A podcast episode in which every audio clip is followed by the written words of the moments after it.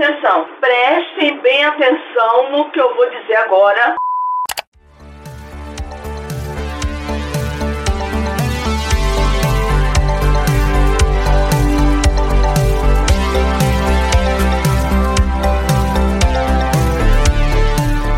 Atrás da cortina. Olá, pessoal, sejam bem-vindos para mais um episódio do Atrás da Cortina Podcast. E hoje a gente vai falar sobre a edição 73 do M. Enfim, nós temos os, os, premiados do M 2021 e a gente vai comentar a respeito desses vencedores, né, desses nomes que acabaram se destacando na temporada 2021 e foram eleitos como os melhores atores e atrizes, inclusive melhores séries do ano de 2021. E quem vai participar desse episódio junto comigo é o André Carvalho, que entende tudo sobre M, não é isso, André? Mais ou menos, mais ou menos. Oi, oi, gente. Bora lá falar dessa premiação, se a gente curtiu os resultados. E, e é isso, vamos comentar.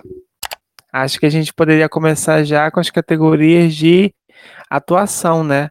Para quem não sabe, a gente também já fez um episódio comentando os indicados e uma das pessoas que mais a gente estava torcendo era era para Jean Smart, né? Com tanto quanto com a participação dela em Rex, quanto quanto a participação dela em Mare of Town. E ela venceu, ela ganhou e levou. Ela recebeu o M de melhor atriz em série de comédia, né, pela sua participação brilhante em Rex. E a gente não poderia ficar mais feliz, né? Tava com, concorrendo com um elenco muito legal e foi muito. Não foi uma, uma surpresa, porque realmente ela tem um destaque muito importante na temporada, com essa série, especialmente da HBO Max, mas foi muito bonito ver alguém do nível dela ser enaltecida, né? Alguém que tem tantos anos de carreira e performances cada vez mais interessantes e, e, e versáteis, né? Porque ela estava em duas, concorrendo tanto numa categoria de comédia quanto numa categoria mais de, de drama, mistério, né? Investigação. Então já abro aqui, já inicio uh, os meus comentários sobre os vencedores com a Jean Smart, que foi um dos momentos mais que mais é, aqueceram meu coração. E eu tenho certeza que você puxou esse assunto justamente porque sabia que eu adorei a vitória da Jean Smart e também foi pelos mesmos motivos. Assim, eu acho que a Jean ela é uma atriz diferenciada, ela é uma atriz brilhante e ela já tinha batido na trave, né? Digamos assim, porque ela foi indicada por o Ótima recentemente, não sei se foi em 2019, se eu não me engano, e ela não ganhou. Agora é, ela foi indicada duas vezes, né? Então ela estava concorrendo por Mare of Town e também estava concorrendo por, por Rex. E eu acho que a performance dela em Rex é realmente diferenciada e fez assim todo sentido ela ganhar essa categoria de melhor atriz de comédia justamente por Rex, porque é uma série realmente muito muito boa da HBO Max. E eu queria aproveitar para fazer um comentário, porque quando a gente falou, quando saiu os indicados e tal, a gente falou que estava num hype muito grande da Kelly Cuoco ganhar, né? Por The Flight Attendant.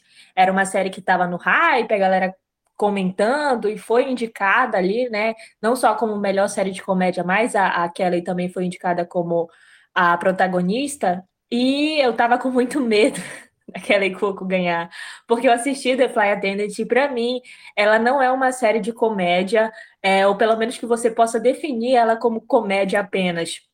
Então eu achei que ela não, não merecia realmente ganhar. Achei que no caso a Jean Smart realmente para mim, não só era a minha favorita, como também era a que mais merecia esse prêmio, e ainda bem que ganhou, eu amei muito. Muito feliz por, por essa vitória. O discurso foi muito legal, muito ovacionada pelo público, muito respeitada. Outra categoria que também me deixou muito feliz foi a vitória da Michaela Coel em roteiro de minissérie, né, com I May Destroy ela que também estava indicada na categoria de melhor atriz em minissérie ou filme para TV. Eu sabia que ela não ia ganhar porque a concorrência estava muito ali dividida entre a Kate Winslet e a Anya Taylor-Joy, mas só de ver a, Mica a sendo reconhecida pelo que ela entrega, primeiro que ela entrega de tudo, tudo que ela faz é, é incrível, né, tanto na produção quanto atuação, quanto roteiro, mas o roteiro especialmente, ele é algo que fala do coração dela, que ela, para mim, é ali que ela brilha com mais intensidade, justamente pelo seu discurso muito consciente, tanto politicamente quanto socialmente, quanto emocionalmente, também por ser eu diria, uma das melhores roteiristas de nossa geração. Vão lá ver, prestigiar I May Destroy, que também está disponível na HBO, e vocês podem curtir, porque vale muito a pena. Então, foi um momento muito surpreendente, porque eu não estava esperando, eu achei que o Emmy ia para um lugar mais tradicional, como sempre, mas que bom que eles reconheceram a Michaela Coyle. A vitória da Michaela acho que foi também um dos momentos mais aguardados da noite. É muito interessante a história dela, né? A história por trás, acho que da série é meio Destroy. Então, acho que estava todo mundo nessa expectativa para saber se ela ia ganhar e torcendo muito por ela, né? A gente viu a própria Olivia Colman no discurso dela parabenizando a Michaela justamente por essa vitória que eu acho que foi muito significativa e também muito merecida. Eu fiquei muito feliz com a vitória dela e achei o discurso dela também muito impactante. Agora, puxando para as minisséries, a gente tá, já tinha comentado no último episódio sobre os indicados, sobre o quão disputado ia ser, né, entre Mare of Easttown e o Gambito da Rainha, né, The Queen's Gambit. E foi exatamente o que aconteceu, né? Mas uma surpresa muito legal que, não diria nem surpresa, mas assim, eu fiquei muito feliz foi que três categorias de atuação foram para Mare of Style. Então a gente tem o Ivan Peters ganhando como melhor ator coadjuvante em minissérie. A gente tem a, a Julianne Nicholson ganhando em melhor como melhor atriz coadjuvante em minissérie. E temos, claro, a Kate Winslet vencendo uh, na categoria de melhor atriz em minissérie. E assim, achei tudo muito coerente. Para mim, a minha preferida com certeza era a Mare of Style. É, fiquei surpresa com o Gambito levando melhor minissérie, e vou dizer por quê. A gente já tinha comentado, né, lá nas indicações, que eu achava que a Anya Taylor-Joy poderia levar a melhor atriz em série limitada, mas, né, tirando esse prêmio da, da Kate Winslet, mas que Mare of era um conjunto muito melhor que o, o Gambito da Rainha. Então a série com certeza levaria melhor série limitada. Me enganei, né? Foi praticamente o contrário. A Kate Winslet acabou ganhando melhor atriz em série limitada, e o Gambito levou melhor minissérie, né? Melhor série limitada também. E eu fiquei surpresa. Achei que não merecia muito, não. Achei até que tinha perdido força porque foi lançada no ano passado, enfim, Mare of Easttown era, era mais novidade, aí estava sendo mais comentada nesse momento, mas realmente não deu, né? Eles decidiram coroar o Gambito da Rainha e ainda criou toda uma polêmica, porque a galera estava perguntando quanto tinha sido o cheque da Netflix para conseguir esse prêmio, né? Não sabemos, não sabemos, mas o Gambito da Rainha acabou levando. Netflix que brilhou demais nessa, nessa premiação, nesse ano. É, a título de curiosidade, ela empatou com o recorde da CBS. Era um recorde que a CBS tinha, tinha feito em 1974, que ela venceu 44 Emmys num ano. E aí, desde lá, nunca mais. Aí a Netflix veio ontem e falou: não, a gente vai também empatar. E a Netflix levou durante a, a cerimônia inteira 44 estatuetas incluindo a queridinha, né, da, da academia, que a gente não pode passar sem mencionar, que foi The Crown. Né? The Crown foi a série com mais indicações, 24 indicações, estava ali empatada com The Mandalorian da, do, da Disney Plus e acabou ganhando ganhando tudo, né? Fez, varreu o prêmio, levou série de drama, levou direção, levou roteiro, levou atriz, levou ator, levou ator coadjuvante. Então, assim, foi, foi o Schitt's Creek da, da temporada, só que da parte de drama.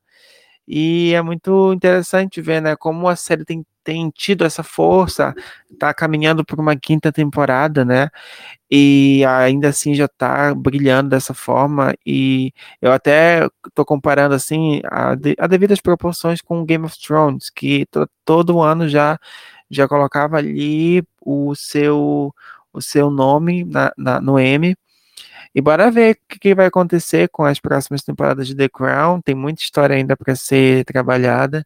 E pelo visto a televisão, a academia de televisão nos Estados Unidos curtiu muito a proposta e está aí para para enaltecer. É, se tratando de The Crown, acho que não tem nenhuma surpresa, né? Sempre que The Crown concorre, ela sempre tá ali entre as favoritas para levar o Emmy, e já levou, né, muitos Emmys desde a primeira temporada, inclusive coroando ali as suas atrizes, né, que deram vida a Elizabeth II, como foi o caso da Claire Foy e agora da Olivia Colman. E, inclusive, né, a gente considerou uma zebra o fato da Olivia Colman ganhar, porque não era esperado, né? Todo mundo estava achando que a Emma Corrin, que interpretou a princesa Diana, fosse levar, mas enfim, acabou surpreendendo, né? E era a menos cotada, assim, né? Porque era uma categoria que a gente tinha MJ Rodrigues por Pose, tinha Elizabeth Moss por The Handmaid's Tale, então era uma categoria realmente muito forte, com nomes ali de muito destaque, de muito talento de fato poderia ter ido para qualquer uma delas. Não acho que a Olivia Colman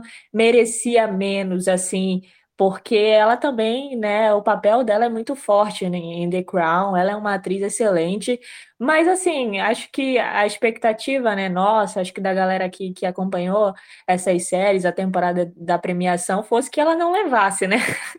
Mas enfim, aconteceu, parabéns para ela. Inclusive, né, ela tem essa mania, assim, né, de ganhar prêmios assim, normalmente não tá muito cotada, chega lá ganha um Oscar normalmente não tá muito cotada, chega lá ganha um M. Ela é assim. Ela chega ali sem prometer nada, tá só ali no canto e recebe a estatueta, né? Fico triste pela Emma Corrin, que levou tudo na última temporada, né? Por The Crown e acabou nadou, nadou e não conseguiu o, o prêmio principal da temporada, né? O Oscar da TV. Mas acontece, a Emma ainda vai ter muitos papéis e com certeza deve garantir uma estatueta no futuro próximo. E aí gostei muito também da Guilherme Anderson. A, gente, a Guilherme Anderson levou literalmente tudo, né? Ela fechou ali todos os. Ela deu checkzinho ali, eh, marcou o xizinho em todas as os quadradinhos assim de prêmio. Ah, quero um Globo de Ouro, tenho. Ah, um SEG, tenho. Um Critics' Choice, tenho. Agora um M, tenho. Então, tá, tá prontíssima para já emendar no papel para o cinema e quem sabe tentar um Oscar. E realmente, The Crown foi a estrela da noite. A gente já tinha, já sentia essa possibilidade muito forte e, e rolou. E aí, só fazendo adendo, The Handmaid's Tale, que era uma das mais queridas há menos de, menos de cinco anos atrás, né? Foi indicada em 21 categorias e não levou nenhuma.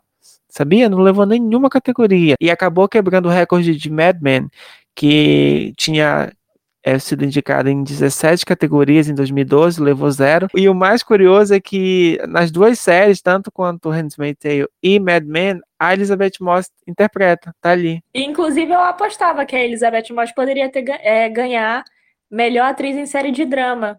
E, e justamente porque a, a, quarta temporada de The Handmaid's Tale foi, assim, muito poderosa. E a Elizabeth Moss, ela arrasa demais nessa série. Eu acho que isso já é muito evidente desde a primeira temporada. Ela já levou M por The Handmaid's Tale.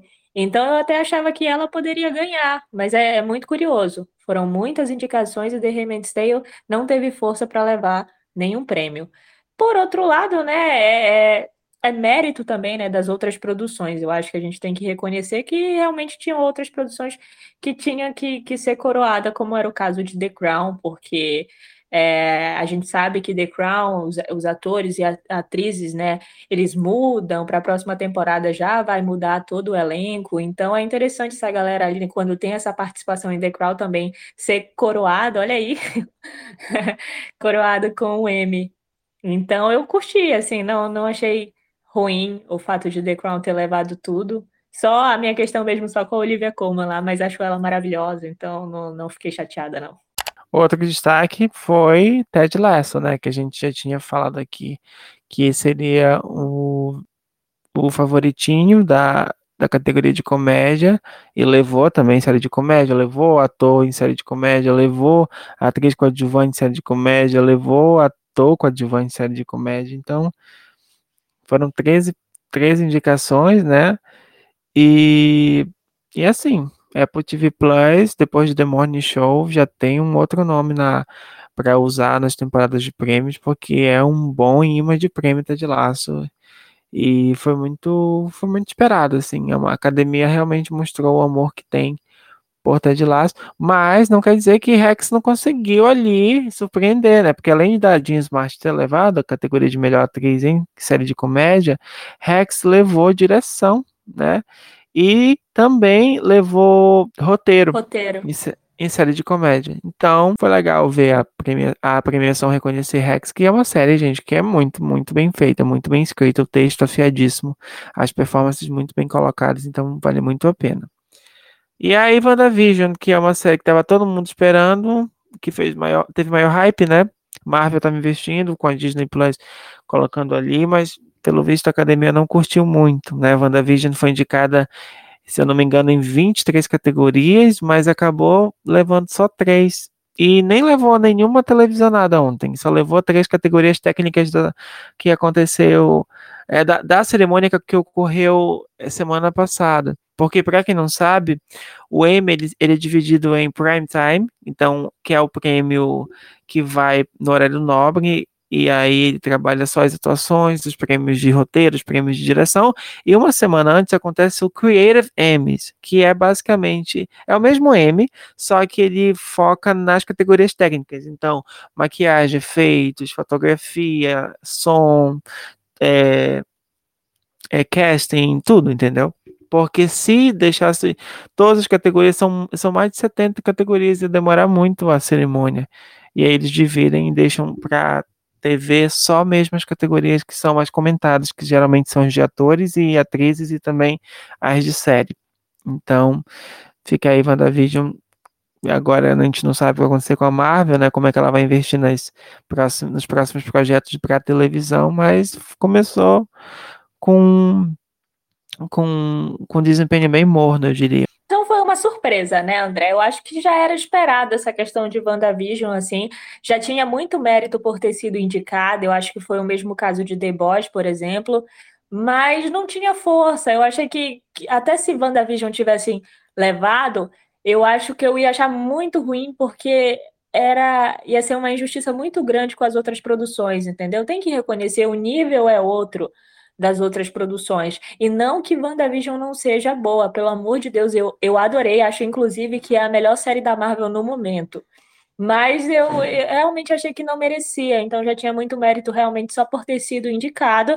Mas tinha um hype interessante em relação a Catherine Hahn, né, que foi a atriz que interpretou a Agatha Harkness, é, dela levar melhor atriz coadjuvante, mas acabou não dando, né? Foi para Mare of Town com a Julianne Nixon, mas acho que também é, fez todo sentido e assim, se a Catherine tivesse ganhado, teria sido bacana. Acho que era o único prêmio que tinha realmente essa possibilidade.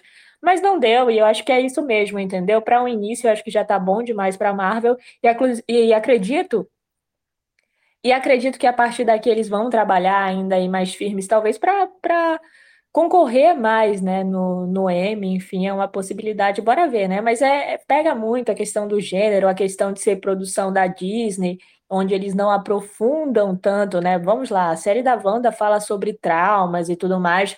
Então, se você fosse abordar realmente tudo de uma, de uma forma mais aprofundada, seria muito mais impactante, eu acho. Só que como eles trabalham para Disney, tem toda aquela questão da faixa etária e tudo mais, eu, eles deixam muito ali, muito rasinho as produções, entendeu? Ao meu ver. E é por isso, talvez, que não tenha tanta força aí para ganhar um M. Indo agora para as categorias de. Ah, antes de. Eu acho que é legal mencionar também. RuPaul's Drag Race levou a categoria de melhor competição, né, melhor programa, melhor reality de competição. A RuPaul ela quebrou o recorde, que era do diretor de fotografia Donald Morgan, e ela se tornou a pessoa a pessoa preta com mais M's na história da premiação. A, e também a Michaela Coel se tornou a primeira mulher, mulher negra a vencer a categoria de roteiro. E aí a gente pode também comentar sobre a vitória do, do Ivan McGregor como Houston, em Houston, do Netflix, como ator em série de. como melhor ator em minissérie ou filme para TV, né? Minissérie série limitada ou antologia, né? E ele desbancou o Paul Bettany, que eu achei que teria uma chance ali, mais ou menos, e o Hugh Grant também, que eu achei que estava muito forte por The Undoing. Ali, Manuel Miranda e o Leslie Odom Jr., eu acho que não rolaria.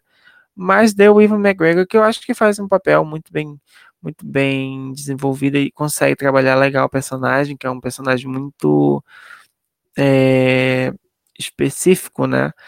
E o Ryan Murphy tá, produziu a série, então assim, foi uma vitória que eu fiquei, ok. Não esperava, de fato, mas eu não fiquei, não fiquei com. Não, não questionei, assim.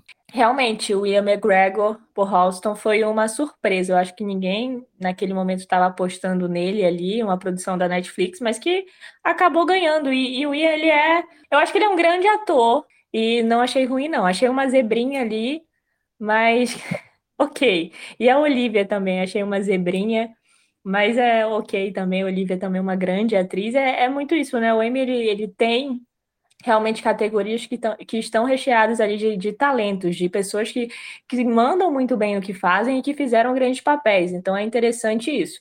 É, por outro lado, também, assim, fazendo uma críticazinha básica, também tem aquelas produções que vão parar lá, né, que a gente não tem nem muita noção do porquê. E nesse caso, eu falaria, por exemplo, de Emily in Paris, Emily em Paris. Para mim, eu realmente não sabia o que estava fazendo na categoria de melhor série de comédia. Achei muito que é, Zoe's Extraordinary Playlist, é, a extraordinária playlist da Zoe, alguma coisa assim, que está até no Globoplay, merecia muito mais essa indicação. Mas acontece, né? Eu acho que a Netflix está fazendo um investimento muito pesado e acho que a gente pode entrar até num outro tópico da conversa para falar a respeito né, das indicações. Acho que a HBO ela liderou por muitos anos essa, essas indicações ao Emmy, mas nesse momento a gente vê que a Netflix ela está conseguindo o espaço dela e está desbancando a HBO. É, justamente porque a Netflix tem investido em quantidade, né? Enquanto a HBO ela preza mais pela qualidade, não e não desmerecendo as séries, porque o trabalho de, da Netflix com The Crown é, é, é muito, muito, muito acima da média. Só que é aquilo, né? A Netflix ela tem atirado para tudo quanto é lado, justamente por conta de que ela não é mais a ela não detém mais o acervo, o catálogo de todas as produções, porque cada, cada emissora, cada produtora, cada empresa agora tem seu próprio, sua própria plataforma de streaming. É um problema que não é de agora, é dos últimos três anos. Então ela está correndo contra o tempo para conseguir preencher toda essa lacuna de séries e, e filmes para TV ou, ou filmes mesmo que estavam, que foram retirados. É um processo natural. A academia ela curte muito o trabalho da Netflix e podem, podem esperar cada ano mais indicações, mais recordes, porque a tendência é que a Netflix acabe colocando muito mais, mais gente lá dentro e com muito mais dinheiro, né? E claro, sempre vai ter assim umas, umas escolhas meio assim ok, o que aconteceu aqui? Mas é isso, é a questão da campanha, a questão do investimento, a questão do número, e também a gente tem que parar para pensar na questão da própria alimentação, dessa retroalimentação lá na, na academia, porque a galera que vota na é, a galera da academia é a galera que está ali trabalhando, é, é, a galera que produz, é a galera que roteiriza, é a galera que atua. Então, é algo que até estava conversando com um amigo sobre Game of Thrones, que premiar Game of Thrones também é premiar a própria indústria, né? Porque tem a questão dos empregos que são gerados, momento Paulo Guedes, dos empregos que são gerados e também da questão do impacto que aquilo tem dentro ali do sistema de produção da academia, daquele universo, da indústria. Então a Netflix ela vai cada vez mais abrir essa esse leque de, de possibilidades de produção, de inserções nas premiações, principalmente de televisão, que são muitas categorias, é, podem esperar. Enquanto isso, a HBO fica um pouquinho atrás, mas nem tanto atrás assim, porque a HBO, ela, ela quando ela engata uma série, viu, of Town, né, levou, foi, é, foi o vencedor da noite em minissérie, levou mais que o queridinho da Netflix, o Gambito da Rainha.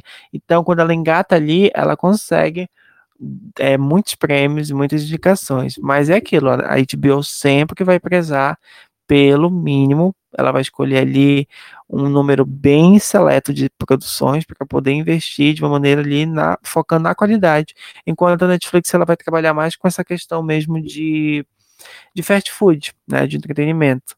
E eu acho que quem ganha é o público, porque vai estar ali na competição é, todos os anos do, duas gigantes do streaming. E a gente pode esquecer que a Disney Plus, a Hulu, a, outras, outras, outras, outras plataformas estão chegando também. Então, a própria Amazon, né, a própria Apple TV e, e Disney Plus. Então, assim, tem aí um bom caminho para ver como é que vai, como é que as emissoras antigas, né, CBS, NBC vão se comportar. Mas a Netflix com certeza vai assumir daqui para frente esse essa nova fase da, da premiação. Sim, acho que daqui para frente a gente tem essa disputa que é muito interessante. Como você disse, o público é o principal beneficiado, né? Que a gente vai tendo cada vez um leque maior de produções e de diferentes gêneros, estilos. Assim, eu acho que vai agradar o público de maneira geral. É, vai muito do público, né? Escolher o que consumir, acho que deixa mais interessante para a gente e também para as premiações, para ver o embate entre essas grandes séries, né? No Emmy. Enfim. M 2021 já foi, né? Agora já fica a expectativa para o M de 2022 para a gente saber quais produções virão por aí, para saber também como é que vai ser, né? Como é que vai ficar essa disputa entre esses canais, né? no caso HBO, no caso streaming, Netflix, cada vez mais streaming surgindo, cada vez mais produções sendo lançadas aí por diferentes plataformas. E é isso, a gente vive nesse mundo onde o conteúdo hoje está cada vez mais diverso e está cada vez mais fácil da gente consumir, já que as plataformas estão bem aí, muito acessíveis. Vamos para as dicas? Já embalando aqui no, nos vencedores da, desse ano, eu vou indicar I May Destroy You. Eu acho que essa série ainda não está recebendo o, a, o prestígio mesmo, assim, que deveria pelo público. Né? Quem sabe agora com essa vitória no Emmy da Michaela em roteiro consiga mais, mais audiência.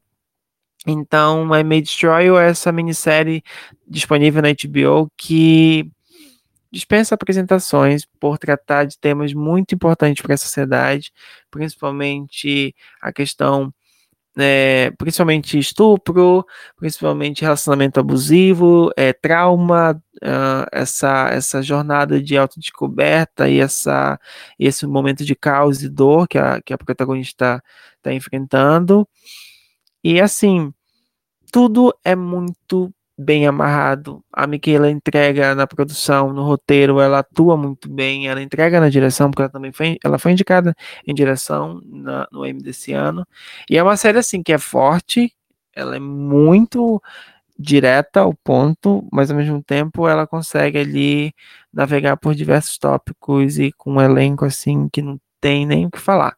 Então vão assistir a May Destroy para ontem porque é curtíssima, ali acaba na primeira só uma temporada, não vai ter uma segunda, então podem prestigiar, porque a Michaela realmente ela precisa assim ser cada vez mais enaltecida pelo trabalho genial que ela faz, porque ou mulher talentosa, viu? Então, I May Destroy é a minha dica da semana.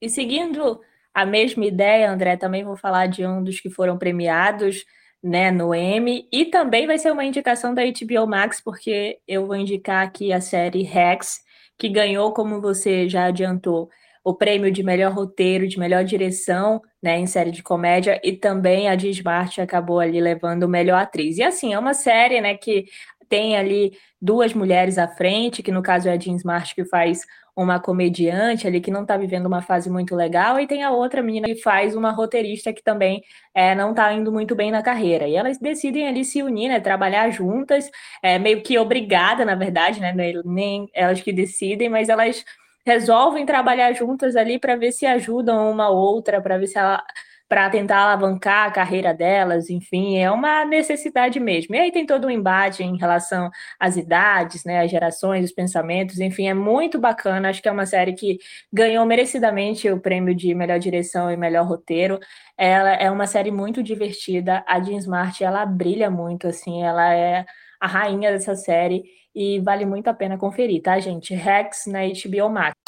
Queria agradecer a você que acompanhou até aqui, também agradecer a participação do André. E é isso, a gente volta a qualquer momento com um novo episódio, um novo tema para você, nosso ouvinte. Até mais. Até mais, gente.